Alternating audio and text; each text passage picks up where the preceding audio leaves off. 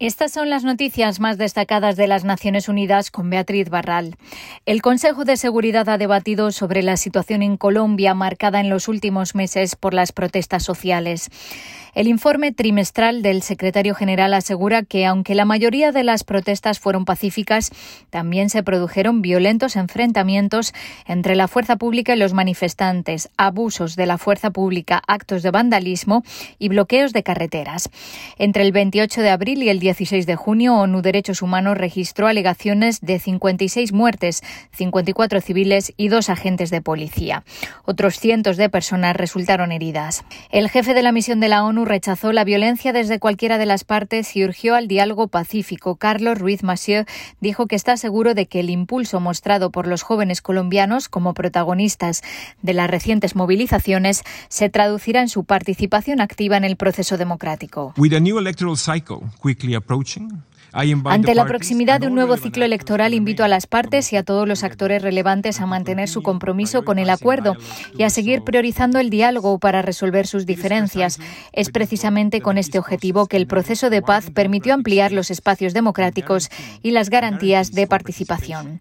La vicepresidenta y canciller colombiana, Marta Lucía Ramírez, lamentó las muertes durante las protestas, pero dijo que se dieron porque hubo minorías que se infiltraron armados, dando muerte a muchos de los ciudadanos que estaban allí y añadió que hay gente que pretende llegar al poder destruyendo el sistema vigente en Colombia. Porque aquí lo que hemos visto es un proceso de destrucción sistemática, organizada, planeada, financiada para deteriorar las condiciones sociales, políticas y económicas de nuestro país. Es eso lo que hemos vivido con horror en Colombia y lamentablemente, como algunos de ustedes decía, vemos también que hay una extraña, lamentablemente, repito, eh, coincidencia con este proceso electoral que se avecina. Uno de cada tres países donde las escuelas están o han estado cerradas por la pandemia no están poniendo en marcha programas de recuperación para los alumnos. Al mismo tiempo, solo un tercio de los países, la mayoría de ellos ricos, están dando pasos para medir las pérdidas de aprendizaje.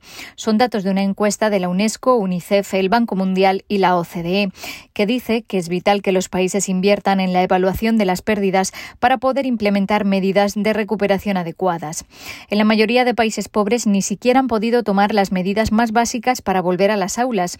Menos del 10% tienen suficiente jabón, agua limpia, instalaciones de higiene y saneamiento y mascarillas, en comparación con el 96% de los países ricos.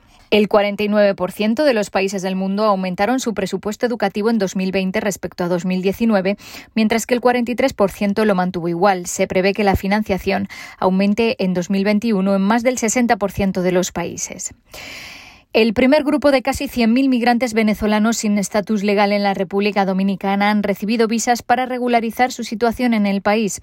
Esas visas les permiten trabajar, abrir cuentas bancarias y unirse al sistema de seguridad social. El plan lanzado por el Gobierno cuenta con el apoyo de la Organización Internacional para las Migraciones. Desde abril, 43.000 venezolanos se registraron para extender su estadía y el 1 de julio el primer grupo de 21 venezolanos recibieron su visa de trabajo. Ocho organizaciones de migrantes de Venezuela han creado centros de orientación para asistir a la población.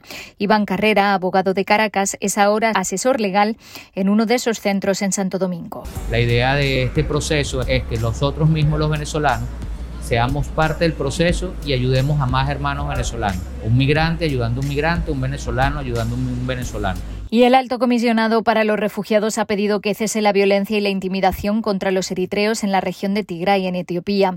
Dos campamentos de refugiados eritreos han sido completamente destruidos y decenas de miles de personas se han visto obligadas a huir una vez más para salvar sus vidas. ACNUR ha recibido informes fidedignos y corroborados que dan cuenta de represalias, secuestros, detenciones y violencia contra los refugiados eritreos por su supuesta afiliación a uno u otro bando a lo largo de este sangriento conflicto. Filippo Grandi ha pedido que se construya urgentemente un nuevo campamento de refugiados seguro y poder acceder a combustible y dinero para poder llevar a cabo las operaciones de asistencia.